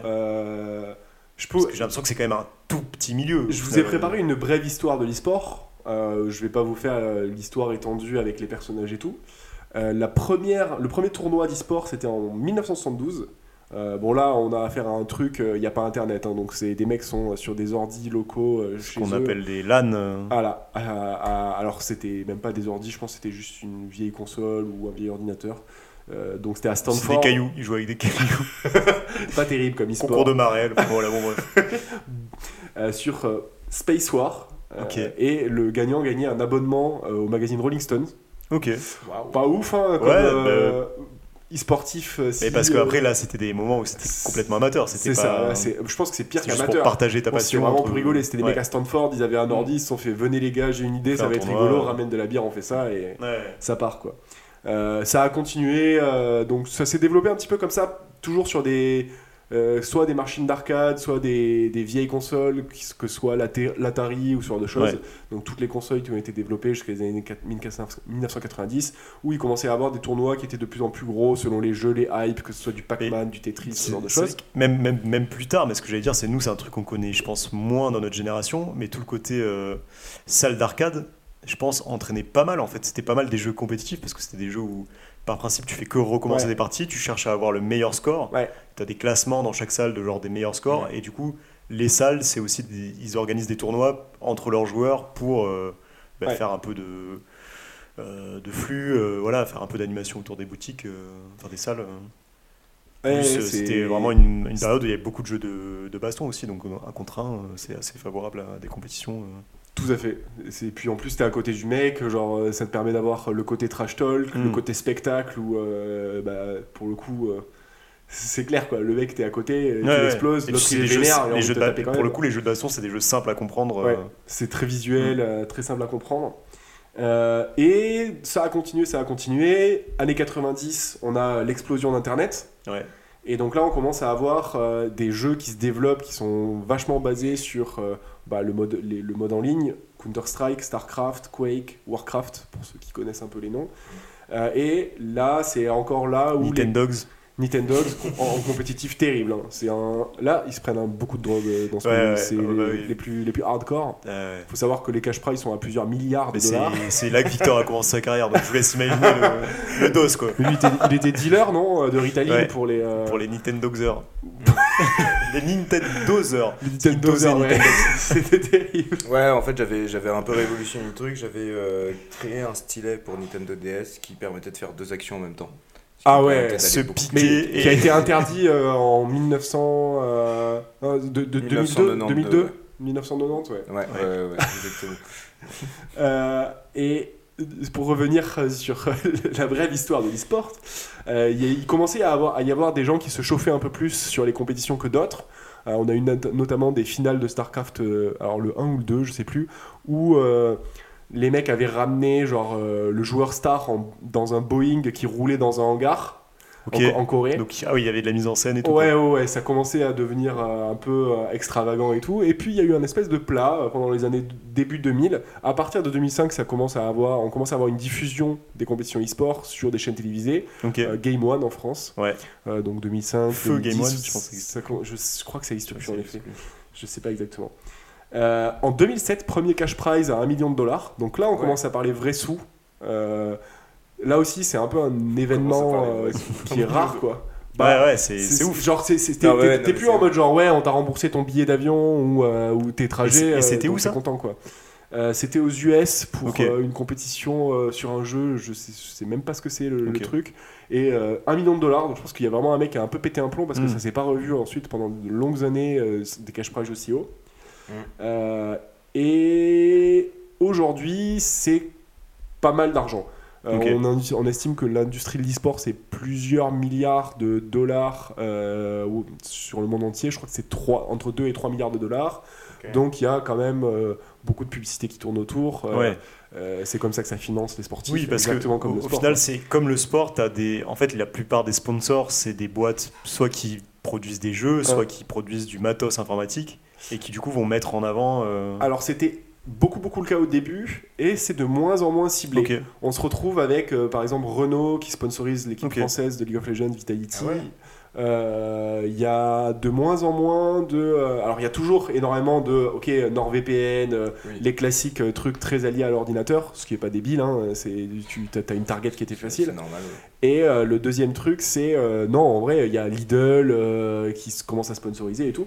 Donc, euh, on commence à avoir de plus en plus de variété dans le sponsoring, ce qui est euh, finalement, euh, ouais, je pense, une bonne chose. Ça montre qu'il y a des acteurs du marché qui s'intéressent vraiment à cette discipline en tant qu'investissement financier, euh, juste par, ça veut dire, les, les- le nombre de vues que les gens font. Tu n'es plus en train de targeter de la niche, là. Tu- commences à avoir. Ouais, c'est devenu Du mass média. un- oui, oui. mais, euh, mais c'est vrai que ça, j'avais déjà vu ça et, et- et je trouvais que c'était euh, c'était hyper intéressant dans l'e-sport. C'est à quel point en fait ça peut, ça peut euh, vraiment. euh, Enfin, je, je crois que j'avais déjà vu des stats sur une finale de League of Legends où ils disaient c'était à l'époque l'événement le plus streamé sur Twitch ou des trucs comme ça. Hmm. Où en fait, et ça rassemblait des gens de tous les continents. Ouais. Que finalement tu peux avoir sur des, Oui. sur des événements assez rares. Que Oui, sont, parce que euh, j'ai l'impression que quand, tu racontes un peu le fil de l'histoire de l'e-sport, ça a été vachement localisé pendant toute une période en Corée et aux États-Unis surtout. Mm. Et là maintenant, la particularité, c'est que tu commences à. Bon, tu le disais, les équipes européennes, elles sont pas forcément en forme, mais elles sont quand même là. Tu as des équipes chinoises, ça commence à un peu se développer dans des pays qui ont peut-être à la base moins cette culture. euh, Alors, la, la- moi, ma perception du niveau des joueurs est très biaisée par League of Legends, mais je crois qu'il y a des trucs où on est très très chaud. Genre, euh, je pense que je crois que Counter Strike ou les jeux de shooter, on est beaucoup plus chaud visiblement. Je suis pas sûr, mais je crois que c'est ça. Euh, mais en effet, on- ça s'est développé pas mal plus tard dans le monde occidental. Et ce qui est assez marrant, c'est que souvent, bah, finalement, les jeux sont développés dans le monde occidental. Euh, Mm. Starcraft, euh, League of Legends, c'est des jeux qui sont américains. Et euh, Rainbow Six aussi, ça c'est français par exemple. Et finalement, euh, tu files le jeu aux Coréens et aux Chinois et ils t'explosent dessus. Ouais. Que c'est un peu comme ça que ça marche. Euh, dans les années 2000, les Coréens, ils ont développé euh, le ministère de, ils avaient un ministère de, de- des jeux vidéo. En gros, le ministère des Sports a commencé à prendre en charge, encadrer Ouais. le truc pour faire de la promotion. Et euh, en gros, ils ont très vite considéré ça comme quelque chose de sérieux. commencer à faire de l'encadrement des Voilà. gens et tout. Ce qui euh, n'était ouais. pas du tout le cas en Europe Ouais. euh, à l'époque, c'était pas du tout un vrai truc. Les vrais joueurs, les premiers joueurs professionnels payés, moi les- en League of Legends par exemple, j'ai- on les a vus quoi. Entre genre, euh, c'est des amateurs, de, c'est des, des- des dégénérés qui vont se faire des LAN euh, à Lyon, Ouais. ce genre de choses. euh, Tu prends le train avec ton PC pour aller jouer. Qui se faisait euh, sûrement plus de revenus en tant que streamer ou Qui par se à pas de revenus hein, parce que là ouais. c'était même l'époque où genre streamer, euh, Ouais. c'était Ouais. pas fou t'avais youtubeurs qui se démocratisaient, mais pas non plus le. Ouais, en vrai, c'était. Je crois que c'était un tout petit peu après les Diablo X9 et tout. Euh, il commençait à y avoir des streamers euh, de, de League of Legends euh, qui étaient genre autour d'une scène professionnelle, Hmm. mais ah, c'était pas. Ça sentait pas la grosse fortune quoi. Même Ouais. Diablo X9, je, sais- je pense que lui, du coup, il a vraiment fait de la maille, mais comparé au Sque- à Squeezie Oui, mais- aujourd'hui, c'était la même relative. Diablo X9, oui, si, il devait avoir une équipe, mais c'était pas. Justement, lui, il mettait en. a- C'était le côté. euh, le début du gaming sur Ouais. YouTube et tout, mais c'était pas forcément gaming, compétitif, c'était plus. Exactement, c'est du divertissement, Voilà. euh, bah, comme Squeezie, plus Ouais, comme ouais. Squeezie qui s'est fait connaître comme ça. Euh, Est-ce que c'est bon pour vous? C'était avant tout ça. C'est très bon. hein. Merci. Euh, j'ai un, je j'ai suis entouré de véritables Ah ouais. C'est Nicolas Canteloup et Laurent Gérard. Oui. c'est un régal. Je sais pas quel est le pire. On ne diffusera pas. Euh, et aujourd'hui, du coup, pour, pour un peu finir et donner une perception du sujet, euh, donc c'est bien quelque chose, la culture de la compétition nous vient vachement euh, de la Corée et de la Chine qui ont été les premiers à mettre le pas là-dedans. Euh, un- une anecdote marrante, c'est qu'en 1997, il y a eu une crise en Corée et grosso modo, ils se sont retrouvés avec euh, bah, pas grand-chose à faire, donc beaucoup de chômeurs. Du coup, ils faisaient quoi? Ils allaient tabasser des claviers dans les cybercafés. Et donc, il y a eu de plus en plus de cybercafés qui se sont installés. Et euh, ça a été un peu la graine qui a commencé à faire pousser euh, la culture de pourquoi la Corée est aussi forte au jeu et pourquoi ils sont toujours en avance sur euh, l'e-sport. C'est un peu ça. Ça, ça commence à être un vrai milieu où il y a beaucoup d'argent. La majorité des gens qui sont intéressés et qui font de l'e-sport sont toujours en Asie de l'Est. Euh, Japon en retard parce qu'ils n'ont pas le droit de parier sur les sports. Ah, et ouais. que du coup, euh, ça, Ça a enlève une pas mal de- freiné euh, la, le- ouais, ça a pas mal freiné les développements de ce genre de choses. Ah bah oui, c'est vrai, sur Ah. Paris, ouais, c'est vrai que tu... Euh, et, et du coup, aujourd'hui, là, le- la finale de League of Legends qui a eu lieu ce matin, c'était 6,4 millions de personnes en pic, ce qui est grosso modo la moitié de la finale de la NBA, ah oui. Pour donner un ordre d'idée. Ouais. Donc c'est euh, c'est ok, c'est pas encore aussi gros que la NBA. Par contre la croissance est assez ouf puisque bah, c'est un jeu qui a 10 ans. Euh, ça a commencé à genre 280 000 il y a 10 ans et là tu prends en gros tu mets 1 million de plus chaque année. Euh, depuis 5-6 ans, euh, ça a, été, flat à 2 millions pendant un moment et là chaque année c'est un nouveau million de plus euh, de, de trucs. C'est ouf. hein. D'ici 5-6 Parce ans, moi, il y a j'ai moyen que ce soit plus gros vraiment, ça fait très très longtemps que j'ai pas joué à League of Legends. J'avais vraiment l'impression que on allait passer à autre chose. Enfin, tu vois, genre, Ouais. à pas suivre ce jeu. Et Ouais. je me rends compte, tu vois, c'est 10 ans après, c'est toujours un truc de ouf. C'est toujours le l'un Bah, des plus ouais. gros jeux euh, compétitifs et tout. euh, c'est ouf quand Je même. suis Ouais, d'accord avec toi, j'aurais pas donné une espérance de vie aussi Ouais. longue au jeu et euh, bah, ils ont fait un très bon taf, euh, la boîte qui ont conservé ça. Et c'est assez marrant, il y a un documentaire Netflix là-dessus qui résume ça, c'est que bah, en fait, finalement, League of Legends, c'est géré par une boîte et tout le milieu de l'e-sport est géré par cette boîte-là. Euh, si on fait la comparaison avec, imaginons, genre le football, bah, le football c'est un sport avec des règles qui ont été écrites il y a très longtemps et qui Ouais. n'appartiennent à personne. Ouais. Euh, Il y a la FFF qui encadre les trucs, il y a la FIFA qui le fait au niveau Oui, international. Euh, euh, Il y a plein plein d'instances Mm. qui font ça. Euh, Il y a des chaînes de télévision qui vont prendre les droits des trucs. En fait, là, toutes ces choses-là, c'est une seule même entité qui est une Ouais. entreprise privée Mm. qui va pouvoir changer les règles, changer, gérer les droits de diffusion, gérer les tournois, donc tout de bout en bout. Donc c'est une dynamique un peu différente qui peut permettre de faciliter les choses parfois, mais euh, ça peut être un peu dur sur certains Ouais. trucs euh, en mode euh, non toi tu diffuses pas, boum Mm. c'est comme ça quoi. Il n'y Mm. a pas de négociation. c'est ouais, par essence différent. moins ouvert que, ouais. que le sport. ok. Et, et un peu la, la- la question qui est la plus posée en ce moment sur l'e-sport, et je vais lâcher la fin de l'e-sport là-dessus, c'est en fait, est-ce que l'e-sport peut être considéré comme un sport? Euh, Et même au niveau légal, c'est une vraie discussion. Il y a des pays qui le considèrent comme un sport, d'autres pas. Euh, aux US, il y a le premier joueur, en 2013, le premier joueur canadien qui s'est vu attribuer un visa en tant que sportif parce qu'il jouait Mm. Ok. euh, pour ça. Donc au niveau légal, ça Ouais, commence à devenir. Et il y aura de l'e-sport aux Jeux Olympiques. Euh, il y a, euh, je suis quasiment sûr de ne pas dire de bêtises, mais il y a quelques jeux, genre c'est FIFA et tout, où genre ça va être au Là, euh, au JO de Paris? Je sais pas si je c'est cela je pense pas. Je crois que Mais je pense, mais de toute façon, au JO, tu as, toujours des sports ou des, des disciplines qui sont incluses, mais qui. Ouais, mais c'est de la toile de fond après. c'est voilà, c'est du- des trucs, euh, ça compte pas dans les classements des médailles. C'est des trucs, c'est comme là, je crois, le, le skate ou au JO de Paris, c'est genre un truc à côté, il me semble. Bah non, parce qu'à Ah ouais? Tokyo ça comptait pour le, le skate.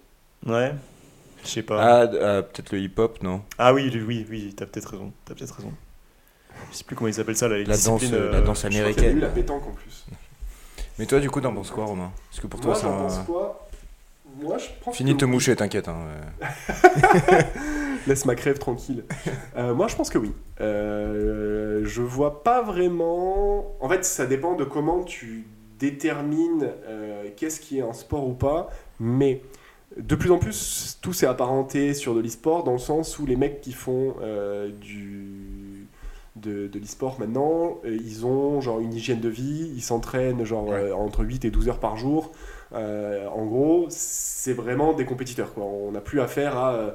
Oui, c'est pas n'importe quel mortel Ouais, qui a un PC et qui peut dire euh, demain je vais aller au championnat du monde et Ouais. voilà quoi. Ouais. vraiment, euh, ça s'est très professionnalisé et euh, on est passé sur un truc un peu plus bien-être qu'avant où euh, c'est pas le mec qui mange des Doritos et qui met du gras sur son clavier. Euh, ça a beaucoup changé. Ils ont un peu les mêmes problèmes que, euh, que le sport sur euh, le dopage. Et du coup, à chacun de définir c'est quoi sa ligne entre euh, le sport et euh, le reste. Si on considère que les échecs c'est du sport, pardon, Mm. ça me paraît difficile de dire que euh, des jeux vidéo ça ne l'est pas. Euh, Est-ce qu'on considère les fléchettes comme de, du sport? Ça devient difficile aussi de dire que genre ça l'est pas. Mais euh, bon, moi j'ai pas un combat à mener. Ouais, dans dans l'idée, je trouve que oui, mais en effet, il y a cette différence que on n'est pas sur. Euh, tu pars pas sur un athlète, quoi. Tu pars pas sur un mec euh, qui va courir, euh, Ouais. euh, qui va pousser une de ses capacités physiques au maximum, mais c'est du coup de la capacité mentale et même capacité physique, on pourrait dire les réflexes. Donc pour moi, oui. Ça ne m'engage pas à grand chose. Je suis pas engagé dans un combat là-dessus. C'est pas. c'est- Ouais, je trouve que c'est pas non pas plus la, la question la plus intéressante sur le sujet, tu vois. C'est une pratique qui existe, euh, comme tu dis, genre. Est-ce que les échecs c'est un sport? Est-ce que tu vois le... Bah, ça permettrait d'en voir au JO. Par contre, Moi, je serais content. la- oui, voilà, c'est juste la problématique, c'est juste un truc limite juste administratif de genre, euh, est-ce que ça te permet de débloquer des fonds? Est-ce que ça te permet Ouais. d'encadrer la pratique? Euh, Alors là, oui, pourquoi pas euh, inscrire en termes de sport, mais après, je trouve que c'est. Parce que di- direct, si tu commences à faire la comparaison, tu rentres un peu dans les discussions de boomer, eh, non, mais c'est pas du sport et tout. et- Ouais. Tu vois, genre, il n'y a pas d'intensité physique, d'accord, bon, ben.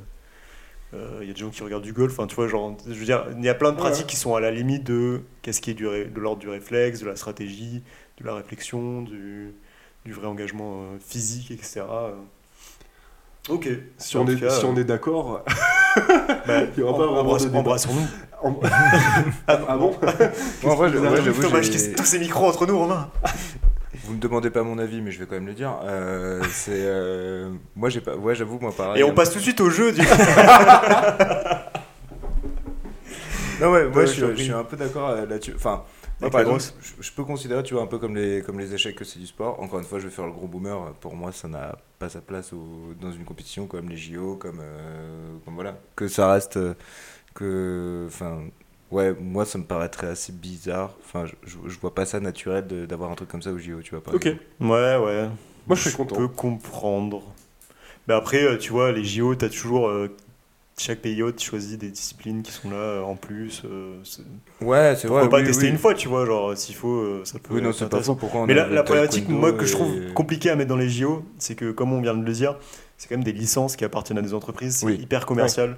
Moi, je trouve ça, je trouvais ça un peu euh, hyper bizarre de mettre en avant des jeux qui sont des produits que tu peux acheter. Enfin, ça, genre, il y a un côté, euh, pour moi, c'est pas du tout le concept Oui, des JO, où- tu vois, genre. Alors, ouais, là après- où JO, justement, t'as même pas le droit d'avoir un sponsor, genre ceux qui sont Ouais, ouais, etc., ça, même pas le droit de. Après, enfin ouais, euh, tu regardes des sports au JO, ça les popularise. Les vendeurs de ski, ils sont, enfin genre, Peut-être, il y a toujours peut-être, mais du coup, t'es pas- de. Ouais, mais là, du coup, t'es pas- JO. Ouais, mais du coup, ça t'ouvre un- une discipline avec des gens qui revendent du matériel de cette discipline, au lieu de genre, là, ta discipline en elle-même, c'est genre un certain jeu, tu vois. Entre guillemets, il faudrait qu'il y ait un jeu créé par le CIO. Limite, qui limite, ouais, ou- ouais, fait, ouais, qui non. te- Mais non, mais je veux dire, je trouve qu'il y a quand même ce côté, euh, ça reste un produit euh, Mm. culturel, etc. derrière que t'achètes et qui fait la rentabilité de certaines compagnies. Donc, euh, je trouve ça Ah un peu étrange de le foutre au milieu des jeux.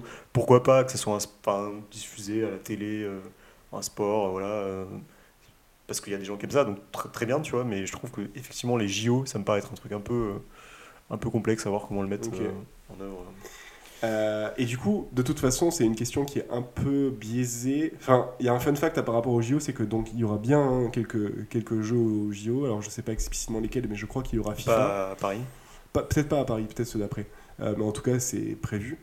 Euh, et on n'aura pas les plus- jeux les plus populaires en fait, parce que le mec qui dirige les JO a dit ouais, on peut pas mettre des jeux où euh, il y a des gens qui tuent des gens. Ouais, il y a ça parce aussi. que Ah, c'est ouais. pas dans l'esprit. des C'est pas l'esprit. Coubertin, mec. C'est pas l'esprit Coubertin, voilà, c'est ça. Alors, alors que oui et non, parce qu'au final, euh, l'esprit courbat. Il y a un peu le côté, oui, on fait du sport, entre, on s'affronte dans le sport entre nations pour pas s'affronter dans la vraie vie. Bon, bah, les JO, c'est aussi pareil. Ouais, alors après, qu'est-ce genre que tu de fais des sports comme euh, la boxe où tu vas avoir de l'affrontement Oui, direct mais c'est- au final oui, mais enfin, c'est- oui, Bah, oui, bah, non, mais tu si tu rentres dans cette Là, il y a question-là- littéralement des jeux. Counter-Strike, c'est tu fais la guerre, genre c'est des, des antiterroristes Moi, américains je qui ça débile. euh, tirent dessus avec ouais, des terroristes coup, genre, euh, tchétchènes, tu vois. Genre, Tu euh, prends League of Legends, c'est pareil. Tu Oui. peux, tu peux genre il y a des Mario. Mario, oui, je suis d'accord. ouais, ouais. Il y a des Mario Ah oui, qui se tapent je suis avec d'accord. mais c'est pour ça que tu mais je- pour le coup, tu vois un Call of, un je vois c'est ce vrai que c'est quand même. dire, euh. En plus, c'est des jeux Je violents. trouve que la polémique est plus là, ok, mais genre euh, dire euh, Ouais, dans sur tout le- jeu où quelqu'un euh, est tué, bon, euh, c'est pas pareil. Oui, quoi, non, non, pour un truc où c'est des petits magiciens qui s'affrontent, il n'y a pas de sang, il n'y a rien, c'est des petits personnages. Je Ouais. c'est moins. Ok, ben, je vous propose, si ça, si ça vous dit, hein, et si euh, tu dois, si t'as encore du temps, Si euh, c'est bon pour nous. Ouais, ouais. euh, si, est-ce que, si c'est bon pour vous, euh, je vais faire tatouer le portrait de Romain là pour dans toi le dos. euh. Ouais, c'est bon. Je suis chaud, mec. Un Si je petit peux jeu, alors, photo. Le jeu est très simple. Je ne sais pas si vous vous souvenez, euh, mais à l'époque, vous n'étiez euh, pas, encore, euh, pas encore là. Euh, mais dans le, je crois, le deuxième épisode de Sphère, on a parlé euh, du- de certains acteurs qui avaient un métier auparavant qui n'était pas celui d'acteur. On a parlé notamment d'un exemple très connu qui est celui d'Harrison Ford, qui, avant d'être acteur, a travaillé comme euh, menuisier, je crois, sur des tournages, etc. Et c'est comme ça qu'il s'est fait repérer.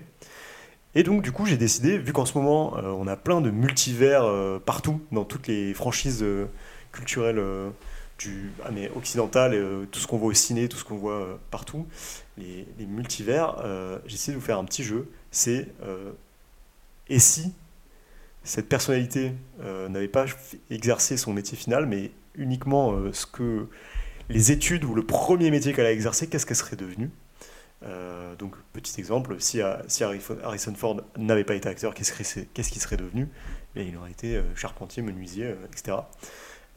Voilà, Ok. je vais vous faire ça avec quelques personnalités. Je vais commencer par un aussi assez connu, je pense, euh, Ro- Rowan Atki- Atkinson. Je ne sais pas si vous voyez qui c'est, c'est Mr Bean. Ouais. Ok, ouais. Celui-là est assez connu. Euh, Moi, il a fait. Il était destiné à une autre carrière, à votre avis, laquelle? Je sais Euh, Ah putain, je. Vous pouvez je- poser des petites questions. hein. Je sais pas du tout, mais est-ce que c'est un peu en rapport avec sa personnalité, euh, le côté. euh, Non. Non, pas du tout. Euh, Je sais pas, moi je trouve qu'il a bien. euh, Il, avait, c'est- il avait bien une tête de. Il avait bien une tête de mec qui. genre comptable. Bah, tu te rapproches, c'est un métier sérieux en tout Ah, je cas. crois que c'était ça. Non. Non, non, non. Euh, C'est. euh, Ah, euh. C'est dans des bureaux, on est d'accord. hein. Ouais. Ça se fait dans des bureaux, ouais. Mais en fait, il s'est arrêté. euh, il a eu son diplôme. Un diplôme assez réputé. Un Ah, arrêté- euh, il a été. C'est un diplôme d'ingénieur, exactement. Il a failli être ingénieur en électrotechnique euh, à Oxford quand même. Il était euh, Ah un- stylé. un, un étudiant Ah, brillant. bravo, comme monsieur son père. Et ensuite, il s'est euh, destiné, il a commencé à faire de la comédie et il a eu la, la carrière qu'on lui connaît. Un autre exemple, alors celui-là, il me tue, parce que vraiment, il sort de nulle part, je trouve, mais Albert Camus, avant d'être un écrivain célèbre, euh, devinez euh, quelle carrière il aurait pu, euh, vers quelle carrière il aurait pu se diriger. Ah, il y avait pas un truc de. Oh non, j'allais dire une connerie. Il y avait pas un truc genre marchand d'armes, un truc comme ça? Non. Non, Ah non, ça c'était Rimbaud qui a vendu des armes. Ah ouais? Pardon, excusez-moi, je fais le littéraire. Monsieur, et une culture Ah, Bonjour, un bienvenue dans la grande librairie sur France 5, est impressionnante, hein. Non, non, c'est euh, c'est moins euh, violent quand même comme carrière. hein. Je sais pas, moi, Camus, j'ai l'image d'un. Ouais. C'est euh, Attends, on, on peut essayer de trouver un, ouais. un- un métier Euh, manuel.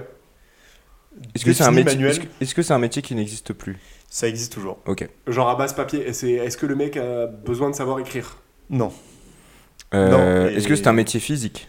Oui. Ok. Est-ce que c'est un métier Sexuel. euh, Tu fais cette petite tête là Non, ce n'est pas un métier sexuel. Il y en a peu quand même. hein. euh, Ben, genre, vrai, Des donne un métier sexuel? Prostituée, Ouais. Un autre stripteaser. Ouais, c'est vrai, ouais. Pas mal. Hmm. Ouais, c'est pas sexuel pour le coup. C'est. C'est pas tout à fait sexuel. ouais. Hmm. Oh, t'as pas Mais dit c'était ça quand il était c'était la semaine dernière, porno. de- de Mm. what Oui, c'est vrai. Producteur porno. oui, c'est vrai, c'est vrai, c'est vrai. Bref. Euh, Mm.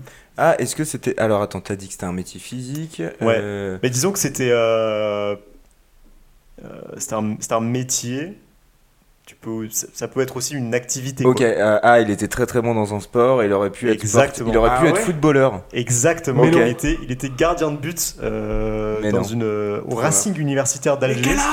Et sauf qu'en fait, il a chopé la tuberculose. Et du coup, euh, il a Ah, arrêté euh, la fin de son, son passe-temps pour le, pour le football. Mais apparemment, il était très doué. Il aurait pu euh, avoir. Bon, déjà, il a, Carrière sur- dans- il a survécu à la Dans le tur- crâne. il a, il a survécu à la tuberculose, qui est quand même Quoi, plutôt pas un mal. esprit sain dans un corps sain. hein. À quand Putain, le, le mec, euh, le mec, Alors, une autre, une autre, celle-là très connue, je pense, même qu'on en a déjà parlé, même à- potentiellement à plusieurs reprises euh, dans Sphère.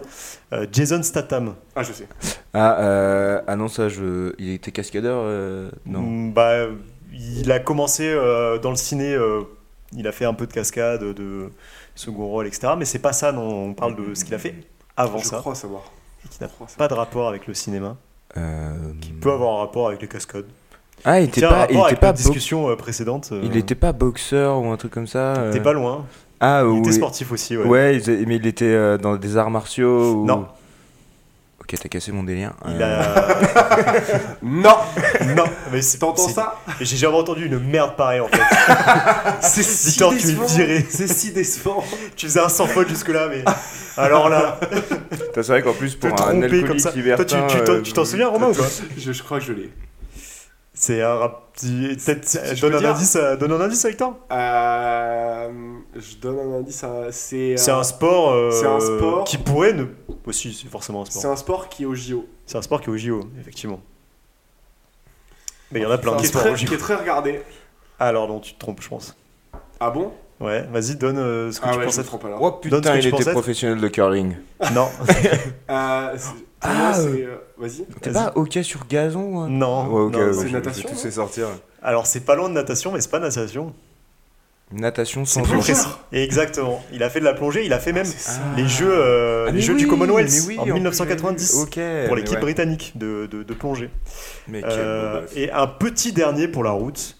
Euh, Est-ce que vous savez, est-ce que vous connaissez le premier petit job? Alors il en a fait beaucoup, mais le premier petit job de Sean Connery, alias euh, James Bond. Euh... pop, pop, pop, pop. Alors là, Ah, Sean Connery. n'hésitez euh. pas à poser des questions. Ah, je, que- je... Ah, je vais repartir sur un truc totalement par hasard, mais j'avais entendu un truc. Est-ce que c'était lui qui, était, qui avait un diplôme d'avocat ou qui était. Euh, c'est pas, non, non, non, c'est T'as pas besoin, ça. t'as besoin de savoir à lire pour le faire? Non, je pense pas. Ah, Euh, euh... Ça Ça... répare? Non, répare. Non, bah non, ça, ça marche pas du coup. non, c'était Euh, pas Olivier de Carglass. Ah putain Non, mais ouais, souvent les gens le confondent, mais c'est pas lui. Ça aurait été Non, stylé quand même, Sean Connery dans. Carglass. Bonjour, c'est James Bond. si vous avez un impact de balle sur votre pare j'ai la résine technologique. Ce n'est pas ça, non. Alors attends, ah, euh, est-ce que c'est un rapport avec euh, le pays d'où il vient? Je sais pas, un métier qui est très répandu. non. Euh, Ouais, un c'est un, c'est un métier qui n'est plus très répandu. je. Euh... Ramoneur. Ouais, c'est encore Euh, répandu, Ramoneur? Non. Si. C'est juste toi, espèce de petit parisien, t'as pas de cheminée ou de machin. Vous vous calmez euh. Les mecs habitent ensemble. Je fais mon ramonage Pour moi-même. Je prends la dernière agenda ce soir. Ah le bâtard. Il m'a eu. Euh, J'ai trouvé la meilleure finalement, c'est le spéculos. Ah, bah c'est c'est celle que j'ai pris à midi. Mais non Ah le bâtard C'est fou, hein Euh, Euh, Non, c'est donc c'est peut-être si on revient. Attends, attends, attends, attends, euh, euh, c'est un métier plus très répandu, c'est un métier où t'as pas besoin de savoir écrire, ça ne répare pas. Est-ce que euh, ça a un rapport avec la nourriture? Ouais. Cuisine? Non, pas, pas du tout. Non, Pâtissier. pas cuisinier. Non, Ah, tu, serveur. tu te rapproches. Barman, T'as- Agricul- Plongeur? Maître Ah, d'hôtel. Pâtissier, tu te rapproches un peu. Ah, euh, boulanger. Mais pas, t'as as besoin de ce qu'il faisait pour. euh, Pizzaiolo. Non. Attends, t'as T'as besoin besoin, de ce qu'ils faisaient Bah, Ah, meunier Non. Un autre, euh, Ah. un autre ingrédient euh, essentiel Ah, de, boucher. De la pâtisserie. Ah non, bah. Je n'irai pas manger ton pain. Alors ça, c'est une côte de bœuf. Ça, c'est une baguette au steak. tu peux étaler du beurre dessus, la confiture. Bon appétit. Allez, le vote Paris-Brest à la saucisse. Non, c'est non là, c'est c'est vomitif. Euh, attends, du coup, il y a que deux trucs. Il y a le blé et les œufs. Euh, Non, Non, mais bah, il y a le sucre- le. Il était esclavagiste. Non, pardon, ça va. c'est plus très répandu. d'œuvre. Bah oui, t'as besoin d'esclaves pour faire du pain. Faut surtout pas aller dans cette boulangerie. Non, mais j'ai pensé au sucre et là je. Ouais, pardon. Attends, Ouais, c'est sel, c'est Non, il y a un autre ingrédient que tu n'utilises Ah, pas tout le le temps, mais le beurre. bah, pour faire du beurre, il te faut quoi Des vaches, Il faut il des traite- vaches. il du des lait. vaches. Il était vache, il était taureau. Mais il était Bah, fermier. il, était, il était laitier, il vendait du lait tout simplement. Il était laitier, Voilà, il vendait du lait, il apportait du lait chez les, chez les gens. T'as besoin de Un métier qui- euh, Un métier qui n'existe plus d'apporter du lait chez des gens, d'être Si, au si, Royaume-Uni, c'est encore le cas. Bah, en France, ça n'existe plus trop. en ouais, excuse-moi, je disais ça. Du coup, ça a un peu un rapport avec le Royaume-Uni en effet. Ça a un peu un rapport effectivement ouais. avec le Royaume-Uni. Mais voilà, voilà, euh, voilà. C'était la, la dernière petite question. J'espère que ça vous aura Je me plu. suis bien amusé. Euh, J'espère que vous avez passé un bon épisode. Oui. Que Victor, tu n'es pas trop en retard pour ton rendez-vous. Non, ça va. Euh, Je vous souhaite à tous et à toutes. euh, je sais pas. Des Oh, bisous. Des On bisous. vous souhaite des On vous souhaite des gros bisous. On vous souhaite des gros bisous, ouais. des bisous, que vous en donniez aussi. N'hésitez Ouais, pas à donner un maximum de bisous. et- ah oui, mais d'ailleurs, si vous voulez donner des bisous, enfin que vous êtes dans une, une envie de donner de, de l'amour, n'hésitez pas à donner des likes aussi euh, à la, au compte Instagram Et des bisous. de Sphère, Sphère-du-bas podcast, Mm. euh, et à mettre une bonne note sur la plateforme sur laquelle vous nous écoutez. Et surtout, surtout, le plus important, à parler du podcast autour de vous. Si vous avez des potes euh, qui voilà, vous parlent de podcast, qui savent pas quoi écouter, ben, recommandez le, le nôtre. À Noël, très bonne idée euh, cadeau. euh, très bonne idée cadeau. On un fait une- abonnement on fait- Spotify Premium. On fait un coffret Sphère où on vient chez vous, on- vous choisissez votre épisode préféré et on le récite. Voilà, on le rejoue devant vous. I'm out. Ouais, moi j'avoue, là je te suis pas non plus. hein. Bon, et après, Nicolas euh, le rejouera. parce que du coup, comme je suis Nicolas alcoolique, j'ai rendez-vous au bar pour Noël. Donc, euh, donc non, non, c'est bon. on vous rejouera peut-être l'épisode euh, perdu enregistré avec Théo et Boris. Vous avez Euh, sur la campagne. On- C'est moi qui l'ai perdu de manière assez volontaire. enfin, si t'entends par perdu le fait de l'écouter au montage et de le supprimer, c'est moi qui l'ai perdu effectivement. Ah. Ouais. yes. Mais, euh, mais il doit encore être dispo quelque part. Euh, bah, sur ce, des bisous. euh, et puis on se voit euh, le Bisous. mois prochain. Allez. Bisous, bisous. Salut. Bye bye.